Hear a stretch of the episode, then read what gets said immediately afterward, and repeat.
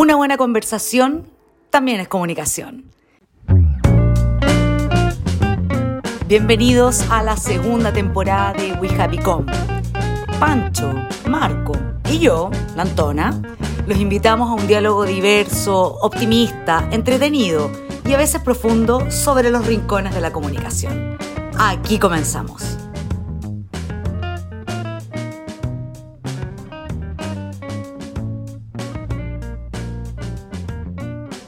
Hello, hello, queridos auditores de We Happy Com.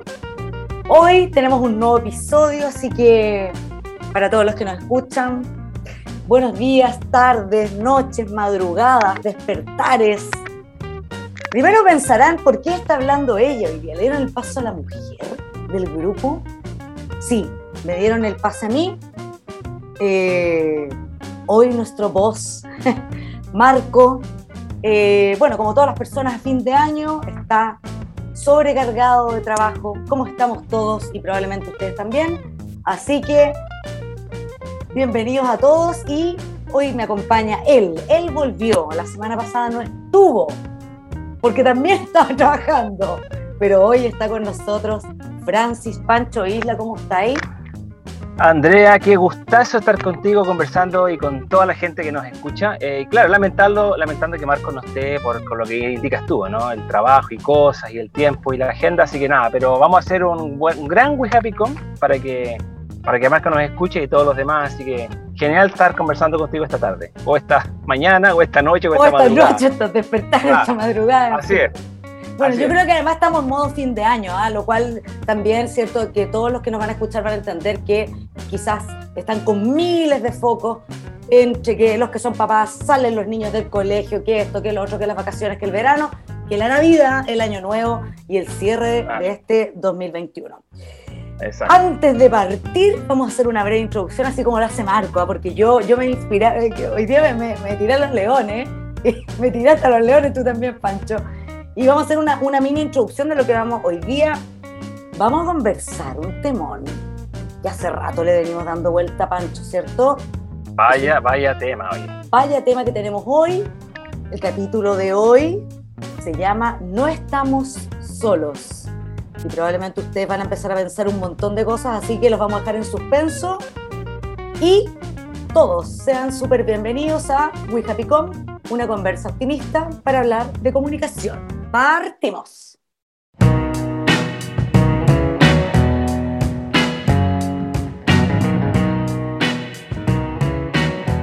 Bueno, partimos entonces. No estamos solos. Cuando uno piensa en no estamos solos, yo creo que a lo mejor, no sé a ustedes, pero a mí se me viene al tiro a la cabeza extraterrestres, naves, eh, platillos voladores, el caso Roswell, pero no, hoy no vamos a hablar de eso, no estamos solos. No, no es esa soledad. No es esa soledad. No. Eh, la pregunta para partir, ¿tú te has sentido alguna vez, Pancho Isla, escuchado por tu celular, eh, por tu televisor, incluso tu Smart TV, tu computador, cuando tú estás hablando de algo y extrañamente al poco rato sale una publicidad o un mensaje de esa marca que tú estabas hablando? ¿Te ha pasado? Eh, claro que ha pasado y efectivamente ah, no me siento en ese sentido solo. Es un tema porque eh, nos atañe a todos y a todas esto de eh, sentirse de alguna manera que, que, hay algo más allá de lo ingenuo que puede ser un dispositivo móvil, un celular, y que, y que por ahí están pasando cosas con lo que nosotros hacemos ahí dentro y, nada, y cuando por ahí nos, enteramos ¿no? de lo que ha significado eh, la intervención de la vida privada, qué sé yo, que se empiezan a circular cosas que tú dices, bueno, pero ¿cómo es esto que circula? Eh, y, claro, y que se te aparezca un mensaje ahí vinculado a algo que incluso habrías comentado a alguien hace tres minutos en un WhatsApp. Eh, claramente uno viene a pensar aquí, ah, esto no es tan simple, hay algo aquí, ah, hay alguna entidad, alguna, algún alma por ahí escuchando y, y de verdad que uno dice, bueno, parece que no estamos tan solos, pues Andrea. Yo creo que estamos cero solos en la actualidad. Al final la soledad es una ilusión probablemente, porque por eso preguntaba yo si alguna vez les había pasado una situación así. O sea que no hay que sentirse solo, Andrea. No, porque no estamos solos, al contrario. No estamos solos. Ahora, todo este fenómeno ha venido ocurriendo desde que salen em, estos, dispositivos inteligentes, ¿cierto? Eh, los famosos smart, eh, smartphone, eh, bueno, iPhone básicamente fue el primero, ¿es así, Pancho? ¿Tú crees? claro. Sí, sí, sí, Fue la, la, conectividad a Internet empezó a generar una huella en todos nosotros y en la red, en el fondo no desde que mandamos el primer correo electrónico alguna vez hace 500 millones de años hasta hoy, hemos dejado una huella, una huella de todo. ¿ah? Fíjate que un, solo dato, hay, hay eh, ciertas organizaciones, se dice, que llegan a, identificar o hacer seguimientos a cifras como por ejemplo 400 y algo mil millones de mensajes diarios donde, donde lo que se dice es que eh, se rastrea todo lo que hacemos en Internet en, en un día, desde los sitios que visitamos, las cookies, las búsquedas, lo que escribimos, lo que hablamos, toda esa información, que finalmente es una información digital, no queda, no queda solo en tu WhatsApp o solo en tu Instagram, no solo en tu correo electrónico. Eso, eso llega a algún sitio y hay un espejo de alguna manera con toda una data. Imagínate la cantidad de interacciones diarias que todos tenemos a nivel planeta y, que, y, que, y que pareciera ser que que, no quedan solo en lo efímero del minuto cuando uno whatsappea algo, sino que alguna parte se va. Entonces, hablamos de cosas bien complejas ahí. Eh, ahora, bueno, el, cómo llegar a determinar eh, qué está ocurriendo va difícil, pero hay ciertas organizaciones, ciertos grupos que están un poquito levantando la voz respecto de los datos. ¿ah? Los datos son el tema aquí. Eh, y esa huella nuestra son, son datos de todo tipo. O sea, desde el cafecito que estamos el cafecito que estás buscando en Google, el correo electrónico que mandaste, no sé, a un amigo hablándole de fútbol, o sea, cualquier cosa está, está en un espejo ya guardadito ahí y vamos a ver qué pasa con eso. Ahora, ahí, ahí uno habla, bueno, eh, yo creo que la diferenciación que hacíamos hace años atrás entre lo público y lo privado, yo creo que eso ahora está en, eh, en retirada absoluta. Porque ahí yo hoy día pensaba justamente que íbamos a hablar este tema, que al final de cuentas nosotros abrimos la puerta para que los otros sepan de nosotros. Porque si tú etiquetas una foto que estoy en tal parte o em, que consumes tal producto, en fin, tú estás abriendo una puerta para que ese ojo que está mirando en algún lugar vaya guardando esos datos y las marcas y las grandes empresas también obtengan esos datos para llegar a ti de una manera eh, más personalizada. Y aquí me voy a detener y me voy a acordar de un caso que nosotros hemos conversado fuera de programa cuando ocurrió. Y que es el caso de Cambridge Analytica, Pancho, y que tú te debes acordar perfectamente bien. De hecho, tú me recomendaste un documental eh, muy bueno, que parece que ya no está, ¿te acuerdas que lo comentamos el otro día? Extrañamente desapareció de YouTube. Y era un documental muy interesante donde contaba todo el caso que había ocurrido con esta empresa eh, y básicamente también con, eh, a ver, que habían varios, varios ahí rostros eh, que estaban eh, vinculados con el caso. Obviamente, el dueño de Facebook, perdón, de... Eh, De la empresa. De la empresa, claro, que es Mark Zuckerberg, de Meta, ¿cierto? Pero también Donald Trump y las elecciones de Estados Unidos del año 2016. Si tú pudieras refrescarnos un poquitito del caso de Cambridge Analytica para contarle un poco a los que a lo mejor no lo tienen tan claro. Mira, Cambridge Analytica, sí, Cambridge Analytica fue, es una organización eh, que eh, facilitó em, información, em, hizo una especie como de auditoría de conductas y de comportamientos del norteamericano en Estados Unidos, en los Facebook de Estados Unidos, y levantó una data que mostraba eh, cierta predisposición de ciertas personas a votar o o a elegir eh, ciertos temas eh, vinculados al tema, a la, campaña electoral. Por ejemplo, tú podías predefinir eh, a partir de las conductas de estas personas en Facebook, quienes, por ejemplo, del total de usuarios en Estados Unidos podían tener conductas negativas frente a la migración, por ejemplo, por lo que habían comentado, puesto en fotos, en comentarios de Facebook. Entonces, al final se, uno puede apretar un botón y decir, a ver, dame todos aquellos que han hablado mal de la migración. Y, taca, taca, taca, taca, te entrega la data con los nombres. Después, por ejemplo, todos aquellos que tenían eh, comentarios negativos respecto del, de la, del racismo y cosas así, taca, taca, taca, taca, y te entrega la data y a esa gente hipersensible, ya predispuesta, cognitivamente favorable a ciertas posturas y no a otras, la campaña electoral de Donald Trump se dirigió con el mensaje que esas personas querían escuchar. Eh, entonces, eh, fue un mensaje hecho a la medida de quienes manifestaron en todo lo que hacían en Facebook ciertas conductas, como te digo yo, eh, posición respecto de temas, y, lo que se hace ahí es una segmentación más bien conductual. Y según esas conductas que se manifiestan en comentarios, claro, yo dirijo un mensaje, es como, no sé, pues, si yo me metiera a Facebook y dijera, oye, Facebook o, analíticas, el, software, dime todos aquellos que les gusta el chocolate. Claro. Ah, y, te, registrara, te registrara toda la gente y tú, no sé, una marca de chocolates, a esos perfiles les envías un mensaje hablando de lo rico que es el chocolate. Entonces, eh, fue eso y curiosamente lo que más eh, extraño parece es que esto de la, de la, predictibilidad de las conductas en digital y toda la data que se puede obtener de eso, eh, suena como muy escandaloso lo de Cambridge Analytica, pero se hace todos los días y lo hacen muchas marcas y todos los días, no, no es algo que... Ahora, a lo mejor, claro, en el contexto de Donald Trump y la figura de él, esto agarró otra prensa y agarró una dinámica, pero, pero se hace todos los días. Incluso cuando tú publicas un anuncio, en, eh, en eh, por ejemplo, en Facebook o en YouTube, uno puede predefinir a quién llegar. O sea, si, yo, si yo soy una marca de perfume, yo puedo segmentar a ciertos, ciertos criterios de segmentación para que palabras claves, perfumes, y a toda, la, a toda la gente que ha usado el hashtag de perfumes, le aparezca por ahí el anuncio del perfume. Entonces tampoco es tan eh, ajeno al día a día de todos nosotros, Andrea. Y, me quiero detener en algo que decías tú, esto de las puertas abiertas, porque aquí, como te decía yo hace un rato, tiene que ver con los datos. Y, y curiosamente, aun cuando suene o colocarle paños fríos a lo que estamos comentando y conversando de esto, los censos cuando los gobiernos Exactamente, claro. hacen censos, hacen censos, toda esa data va como información al Estado. Exacto. Y el Estado, esa información construye puentes, casas más grandes, casas más chicas, colegios allá o colegios acá. Entonces, la transparencia de los datos no solo tiene que ver con redes sociales y cosas así, eh, fundamentalmente tiene que ver con para qué van a ser usados estos datos. Y lo otro es que si tú quieres, porque en el censo uno de alguna manera es como, no sé si tan voluntario, pero uno abre las puertas de su casa, cuántas sillas tiene, cuántas camas, cuántos duermen acá, cuántos... Bien. Claro, claro que sí. Entendiendo, entendiendo que esos datos van a ser usados para políticas públicas. Pero el tema es que lo que yo puedo hacer en mis redes sociales, Google, Mail, etcétera, ¿para qué se quiere, para qué se quiere usar eso? Ahí está la pregunta y la gran duda.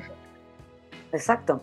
Oye, fíjate que yo te estaba escuchando y para, para los que no saben, probablemente que tú ya viste el contexto de Cambridge Analytica, todo esto surge de, a partir de un inocente test de personalidad. Mira, pues, Pancho. Entonces yo me acuerdo que en esa época, estamos hablando de esos años, eh, en Facebook salían muchos tests inocentones. Por ejemplo, yo le contaba esto a mis estudiantes, todo esto alguna vez, y se reían, por supuesto. ¿A qué actriz, no, con qué actriz te identificas o a qué actriz te parece? Y yo debo reconocer que yo fui muy, eh, me prendí mucho con estos tests. Y ingenua. y te hacían cuatro o cinco preguntas, y yo ingenua, o con qué princesa Disney te identifica, con qué villana. Oye, claro, entonces yo, con tal de que me saliera que yo me parecía a la Jennifer Aniston, por ejemplo, que me salía todo esto. O sea, ahí era más extraño. Bueno, entonces yo llenaba el test y cuento corto, todos esos tests, antes de que tú hagas clic, siempre te dicen que, em, por ejemplo, tú haciendo ese test, inmediatamente ellos, no es que se apropien, pero ellos tienen acceso a quienes son tus amigos. Buen detalle. Y, a veces uno aprieta clic, clic, clic y chao, con tal de tener el resultado del famoso test. Entonces, parte así también este famoso caso de Cambridge Analytica, con un test de personalidad súper inocentón que al final tiene todos estos ribetes que Francisco nos, eh, nos estaba contando y que, y que de verdad que tuvo una cola tremenda, porque tú te acuerdas que incluso Mark Zuckerberg fue citado al Congreso a hablar, ¿te acuerdas o no? Ahí lo entrevistaron eh, los parlamentarios en Estados Unidos y, y bueno, él dio una, una respuesta bien, bien increíble y, y, también yo creo que ahí la figura de él ¿eh? empieza, empieza en una bajada su reputación se empieza a caer eh, de manera importante. Mm. Esto, eso, esto se trata de una compañía que puede ingresar a los datos de Facebook. En el fondo es la pregunta es cómo y por qué Facebook permitió que una aplicación Ahí que hace rastreo eh, entrara a lo que es su mismo corazón, en el fondo a los datos de todos los días. Esta, esta es la pregunta y, ahí vino un poquito el, cuestionamiento. ¿Por qué cualquier persona, comillas, podría entrar a cualquier red social? ¿Cierto? ¿Quién le permitió el paso? ¿Por qué se lo permitió? ¿Qué beneficio se obtuvo de aquello? Eh, y luego de, de, estas comparecencias al, al, al Senado de Estados Unidos, Facebook puso un poquito más de restricciones a ciertas compañías para permitirles eh, acceder a sus datos y a, la estadística de lo, que, de lo que, sobre todo, marcas y organizaciones tienen ahí. Pero, pero claro, una cosa distinta son organizaciones y marcas y otra entrar a la vida privada de personas comunes y corrientes. Entonces ahí, ahí viene un poquito el parelé, el parelé de decir, oye, este tema de la privacidad parece que hay que colocarle más cuidado, más atención y ahí tuvo que, como dices tú, eh, marcas... Sí, claro. De hecho, está en heavy lo que tú acabas de comentar, que eh, en ese momento, estoy hablando cuando explota este caso que fue el año 2018 más o menos, fíjate que en ese momento la empresa Facebook, se llamaba Facebook, en esa época, eh, dio un comunicado, por cierto, bueno, y aparte que él, como declaró, ¿cierto?, en el, en el, Parlamento en Estados Unidos, y el comunicado decía más o menos así, ¿eh? los usuarios se dieron su información, no hubo infiltración en los sistemas y no hubo robo de contraseñas ni de información sensible. Eso es parte de una cuña. Pero, estoy, citando aquí una noticia publicada en la BBC de bbc.com. Sí. Oye, Andrea, pero mira, repíteme la primera frase que dijo este personaje ahí. Porque, porque con eso. ¿Qué dijo ahí?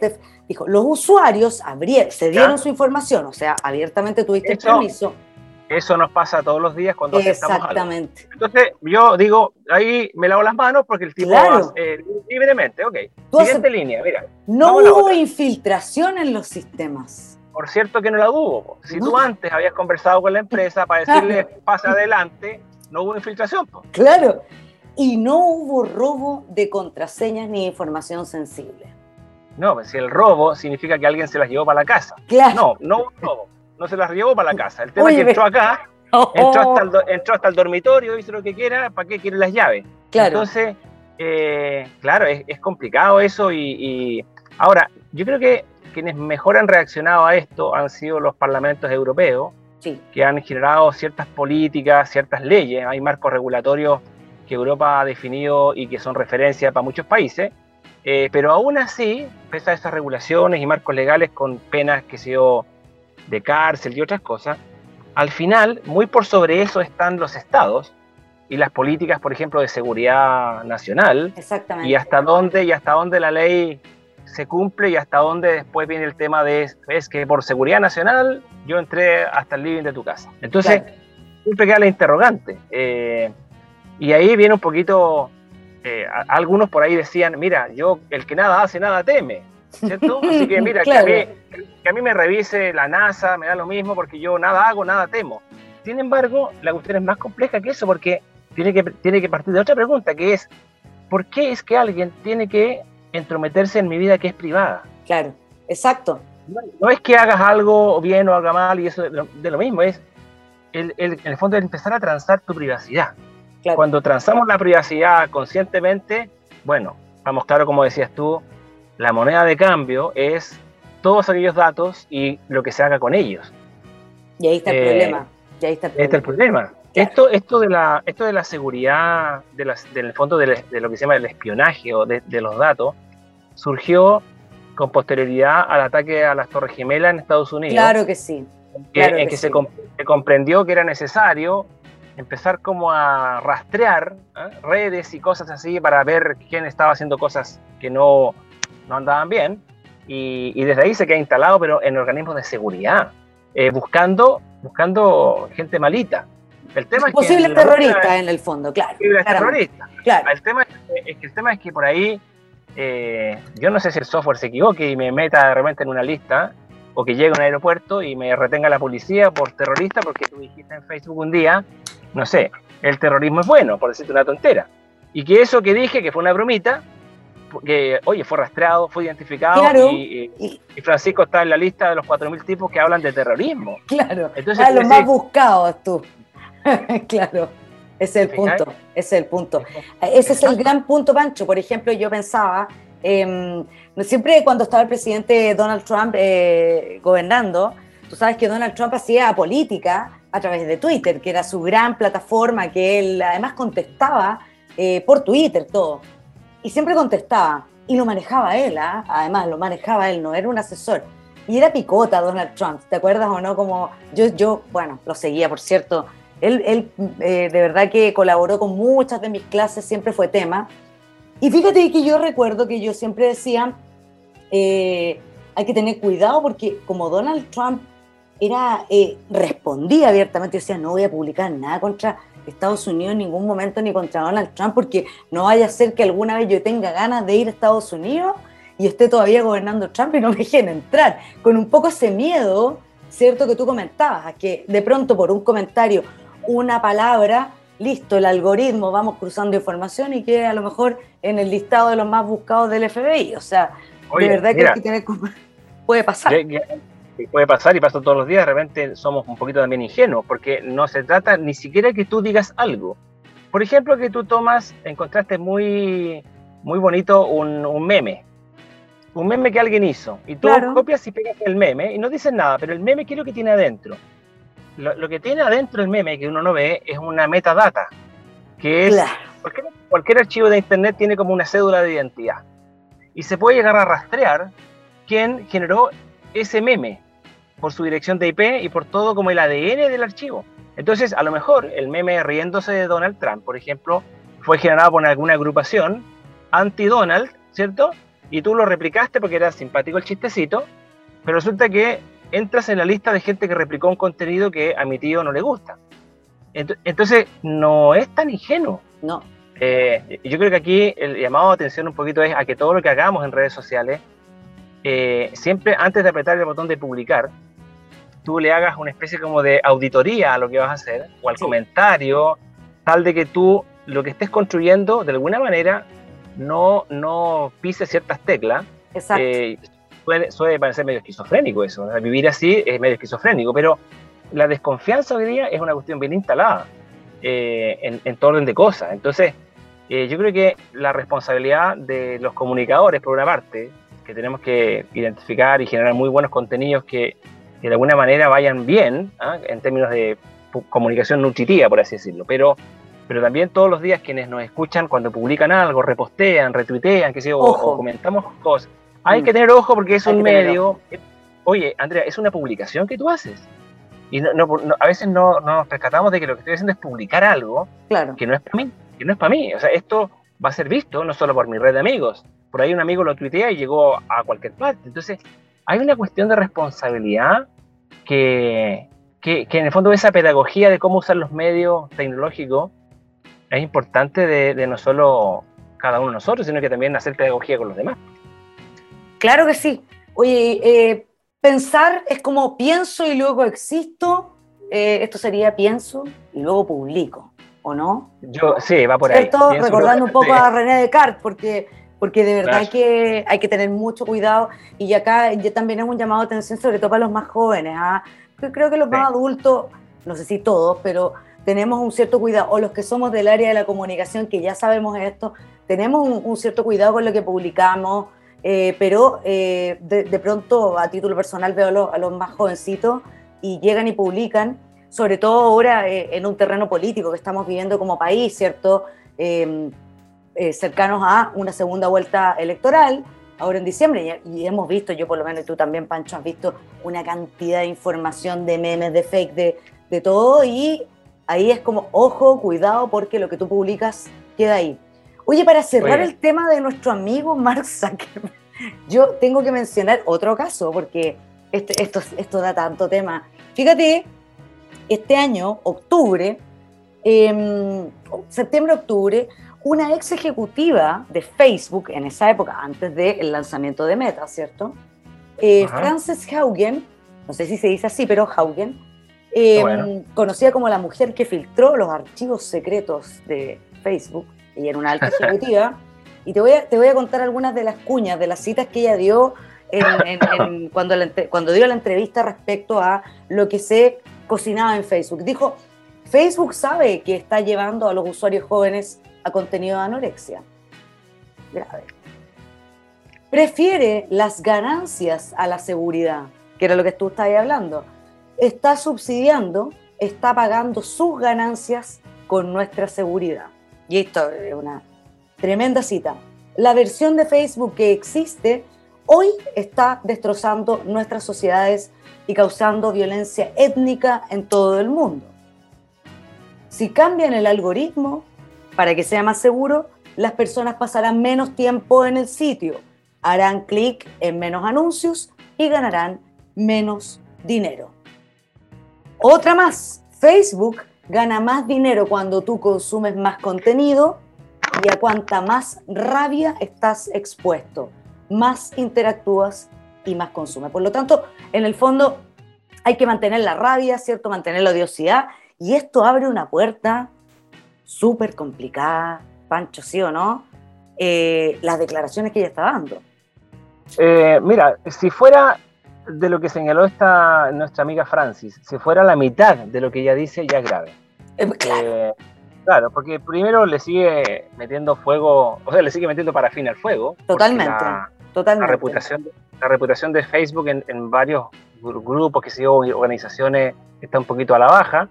Eh, hay, obviamente sigue siendo la principal red social global por la cantidad de audiencia que tiene, que sé yo, la gente hace muchas cosas ahí, está re bueno, uno se encuentra con compañeros, hay cosas muy interesantes, ¿ah? es como muy, muy, muy como si uno lo usara y como lo usa positivamente, muy bien, pero, pero lo que está dejando de lado es toda la, ya, ya, no, ya no hay mantos de duda, en el fondo aquí con esto esta persona eh, transparenta un poco la interna de la compañía, la interna. Eh, nada, claro, la interna de cómo, cómo se piensa y cómo se hacen las cosas. No, no creo que por, por, por, todos quienes trabajan en Facebook, es un trabajo para mucha gente, programadores, qué sé yo, pero las políticas las definen eh, los señores de arriba. Entonces, y el señor de eh, arriba está ahí, pues claramente. Pues. El señor de arriba está ahí, exactamente. Entonces, mira, es complicado. Ahora, ahora Facebook anunció el, el Meta, que es este universo, universo paralelo, que para mí, fíjate, está muy bueno en términos de que de que ni siquiera lo inventó. Esto, Second Life, acuérdate que era un poquito lo mismo. Tal vez Second Life fue, fue un boceto de esto, como la previa, pero. Claro que sí. Mucha gente, eh, por un concepto de entretenimiento, que está bueno, pasan cosas interesantes, va a seguir, eh, o vamos a seguir, contando aquello que, que nos parece, hacemos, vamos, estamos en un universo ahora distinto, o sea, no me cabe duda que, que mucha gente va a usar el, el meta y, lo va a pasar genial y va a asistir a conciertos. Y se van a meter en otra realidad. Yo, no, yo, si tú me preguntas a mí, Pancho, yo lo encuentro bien. Terrible, ¿eh? Sorry, pero yo lo encuentro terrible. El tema es generaciones que no están alfabetizadas en esto, Andrea, y que empiezan a, confundir los planos de la realidad. A eso voy. ese es el punto, claro. Prefiero vivir esta otra vida donde yo soy cool, soy bacán, soy bonito, soy flaco, soy alto, soy hondero, porque esta otra vida que es la real, al final de cuentas, yo lo paso pésimo, no me gusta, me hacen bullying. Entonces ahí, ahí hay un, yo te digo sinceramente, yo lo encuentro bien terrible. Oye, y no es la única que, la única compañía que está hablando de este metaverso, ¿ah? Fíjate que Roblox, esto es una noticia eh, que leí hace unos días atrás, es un metaverso creciente apoyado en la economía de los creadores donde las marcas ya están presentes. Roblox. Y otro más, fíjate, que además se está abriendo este, este metaverso, fue, oye, pero estoy casi segura que no sé si fue Barbados o qué gobierno que iba a abrir también como una especie de, iba a ser diplomacia, pero en este universo paralelo. Y ahí yo dije, diplomacia como digital en un metaverso. Yo lo encontré, no me acuerdo si es Barbados, lo voy a buscar para no meter las patas y si no, la próxima semana reconozco que me...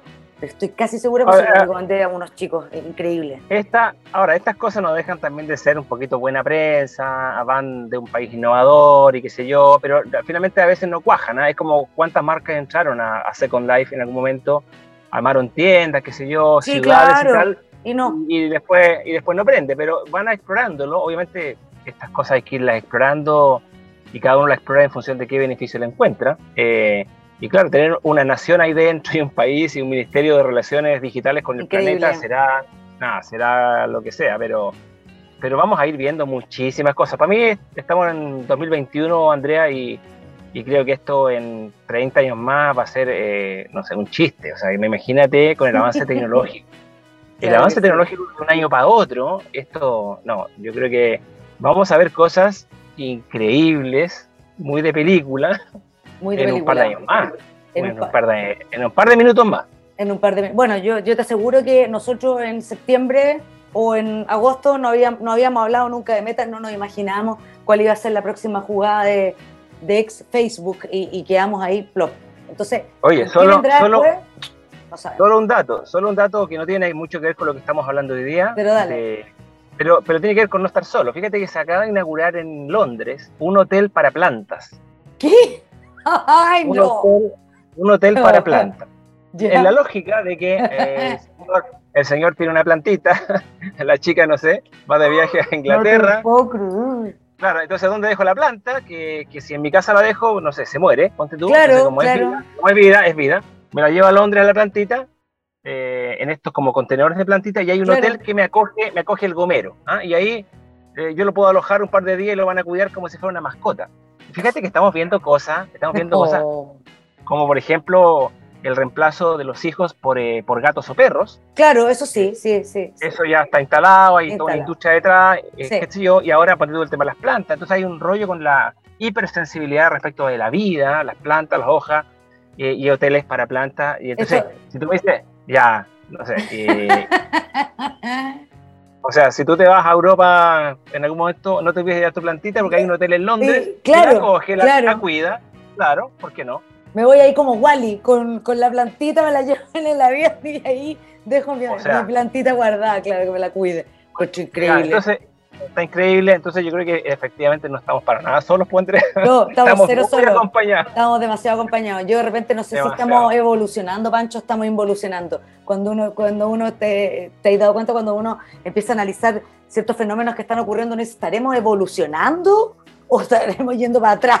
No lo sé. No, No, lo que sé. yo creo que ahí, ahí yo no quiero, y ahí yo no quiero cometer el pecado, ¿cierto? De todo tiempo pasado fue mejor. Porque, mira, yo creo que cada tiempo es cada tiempo. O sea, Claro, si uno ve, claro. si uno ve la, la década del 60, la guerra de Vietnam y cosas, tú decís, no, es que mejor en los 50 fue así, no, es que mejor en 1804 fue mejor. Claro, claro. Yo creo que lo que es, es lo que es. El tema es cómo uno comprende su tiempo y cómo sabe uno lidiar con, Y con lidiar con el ese tiempo, tiempo, sí. Eso con, sí. eso, con, con lo buenísimo del tiempo presente Claro. y, y evitando aquello que el tiempo presente tiene que por ahí a uno no le hace sentido, pero que al, al otro le hace pleno sentido. O sea, que aquí hay como cada uno haga lo que quiera, entre comillas, ¿o ¿no? Mientras no esperes a dispararle al resto, vos dale. Pero, Claro. claro, entonces ahí la libertad llega hasta donde el otro, como hay un dicho ahí. Eh, pero, pero Claro. hay mucha data, estamos generando mucha data todos los días en estas, pero también en los gobiernos, cuando sacamos un bono en. FONASA. Cuando saco un bono en FONASA o en un ISAPRE, estoy transparentando que, no sé, que tengo el colon irritable, Claro que sí. o, que me- o que tengo caspa, o sea, toda esa data no queda ahí en el computador de, Y- del y eso te pasa de cuando, la- cuando vas al supermercado y vas a la farmacia y Ruth, para el descuento, listo, y uno, y uno al tiro, uno al tiro su, su has dado Claro. cuenta y uno ni lo piensa. O sea, al final, esto es como los vampiros. Yo pensaba cuando, antes de partir el programa hoy día, pensaba, me acordaba siempre de la historia de los vampiros. A mí me gustaba mucho la onda de los vampiros cuando era chica. Me veía todas estas películas y, y toda esta historia. Barnabás, Barnabás Collins. Claro, no, pues ese es más Sombras antiguo que yo, pero, pero me acuerdo, pero me acuerdo, ese es más antiguo que yo, me acuerdo. La cosa es que, y me da mucho miedo a todo esto, la historia de los vampiros, pero recuerdo que en mi época de adolescente hubo una película que creo que la mencioné en Jóvenes Aún de la semana pasada que dije, se llamaba The Lost Boys, Generación Perdida, que fue, pero un hitazo ochentero. Bueno, cuento corto, me acuerdo de esta historia típica de los vampiros porque el problema no era de quién era la víctima del vampiro, de quién era mordido, era porque tú le abrías la puerta voluntariamente. Entonces yo me imaginaba un poco que al final de cuentas, la culpa será de nosotros que abrimos voluntariamente nuestra puerta, nuestra vida. ¿A quién? A los otros vampiros digitales que están dando vuelta ahí absorbiendo los datos. Puede ser, quizás, una sí, sí. metáfora, Claro. pero, pero podría hacer un poco de sentido. Sí, final- no, no, no, no, no es que no podría, ya está ocurriendo, eh. Andrea, así que, Y no hay nada Claro. que hacer, ¿ah? Y no hay nada que hacer. o sea, desenchufarte.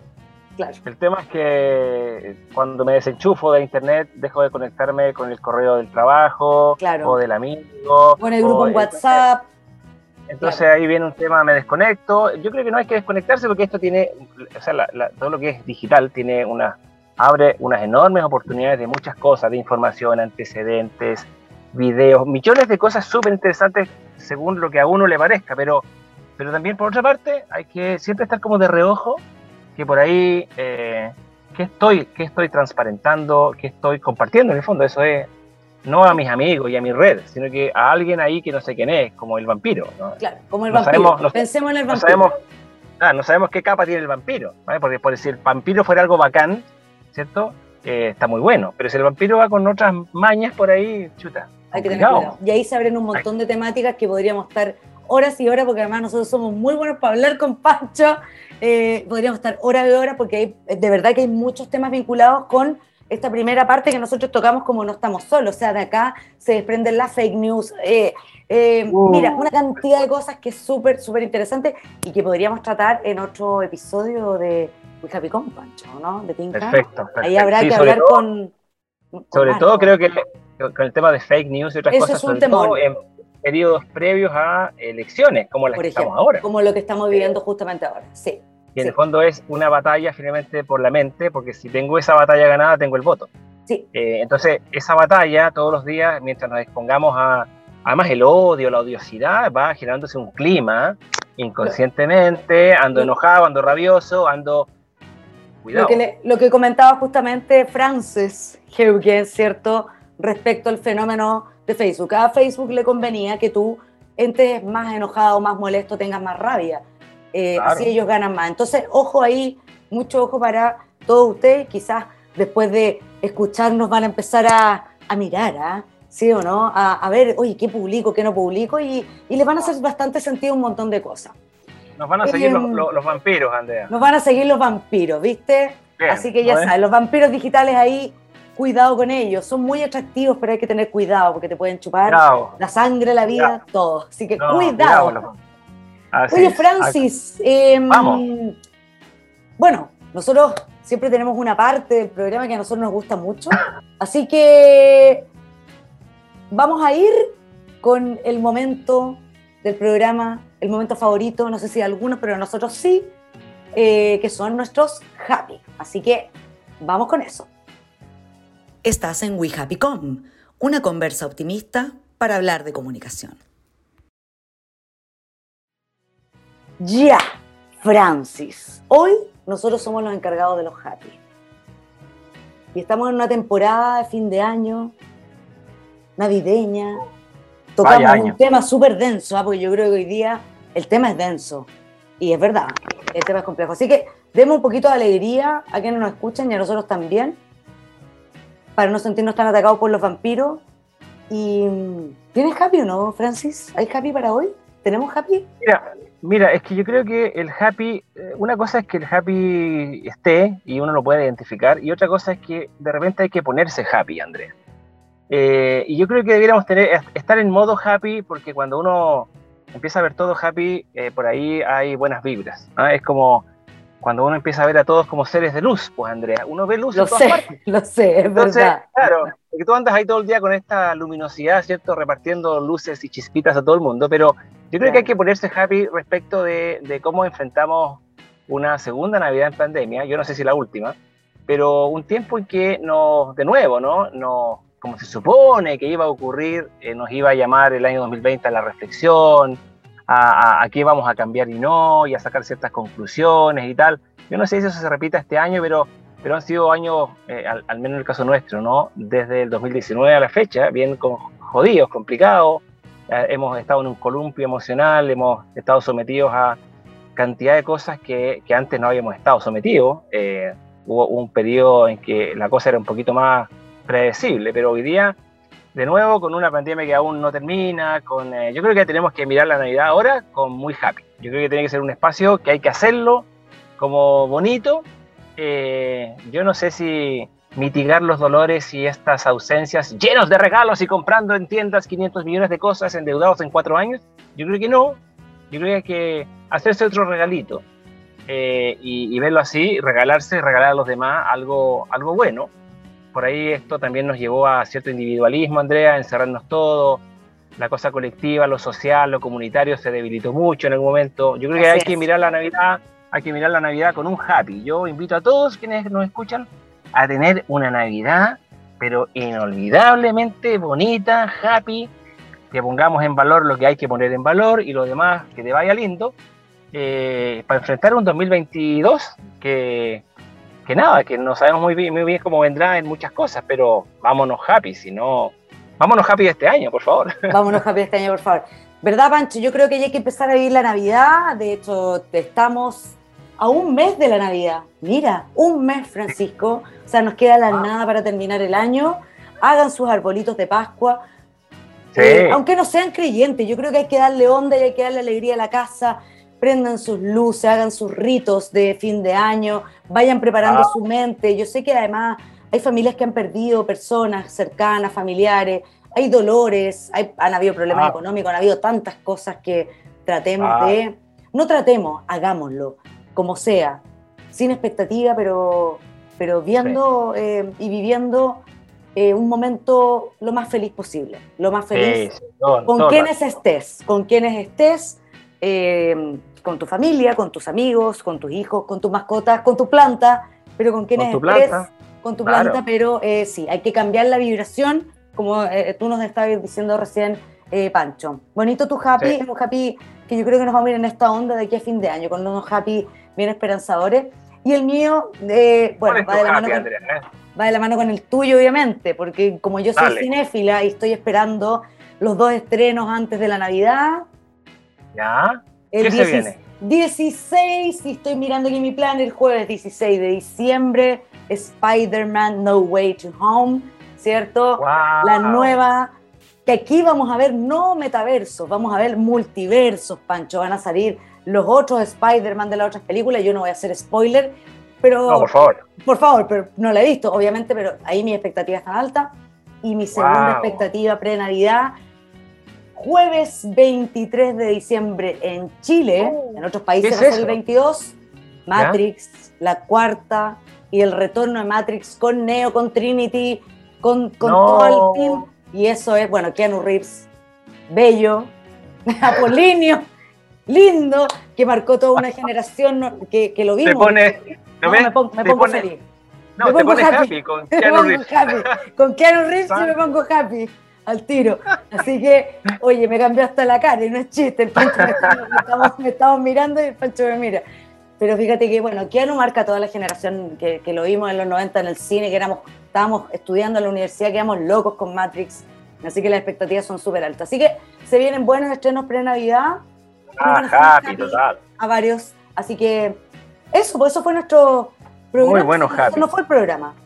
Muy bueno, happy. Oye, si la gente por ahí nos quiere compartir su happy también. Oye, eh, me encantaría. Podríamos hacer una, cadena que nos compartan su happy cuáles son sus happy de presente y de aquí a fin de año y hacemos una gran cadenota de happys.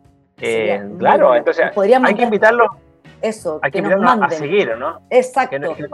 claro. ¿Dónde, ¿Dónde tienen que escribir eh, los happy, Andrea? ¿Te recuerdas tenemos, correo electrónico? Tenemos un correo electrónico que te lo voy a decir al tiro porque Marco se lo sabe de memoria, pero yo no me lo sé de memoria, muy mal. Vamos a ver. Entonces, todos, los, que tengan su happy, todos los que tengan su happy, por favor, atentos que Andrea nos va a, dar a conocer el Gmail. Oye, pero ¿por qué más lenta que yo buscando el happy? Oye, pero ¿será wehappycom.gmail.com? ¿Te suena que es eso? Sí, era, eh, parece que era ese, Pancho. Sí, por, por último, es que la otra es que nos dejen comentarios aquí en Spotify, pues, Andrea. También, pues si nosotros nos pueden dejar en Spotify y nos pueden escribir directamente a nosotros también porque nunca encontré el happy, o sea, el happy, no lo encontré. Pero nosotros en, el, en, Spotify tenemos ahí publicado el correo electrónico y si no, nos pueden escribir por interno a nosotros, eh, los que nos siguen además, y nos pueden contar o mandar un audio con Happy. Ahí podría ser bonito generar esta cadena en que nos queda un mes, un mes para Navidad. Así que estamos ah, ahí con toda la actitud, Javi, para ir terminando este 2021 que nos ha sorprendido, por lo menos a mí, yo creo que a ti también, y seguirá sorprendiendo. Ojalá que va bien, ¿cierto? Así que... Habrá de bueno y habrá de malo, pero que nos sorprenda, ojalá con más pena. por favor, por favor. Por favor. Bueno, eh, nos despedimos. Terminamos. Nos vamos. Nos vamos. Así que nos despedimos y espero que estemos juntos con nuestro voz, con Marco, ya la próxima semana con un nuevo episodio de We Happy Con, una conversa optimista para hablar de comunicación. Chao, Lin, nos vemos. Chao. Muy bien. Chao, Andrea, nos vemos. Chao, chao.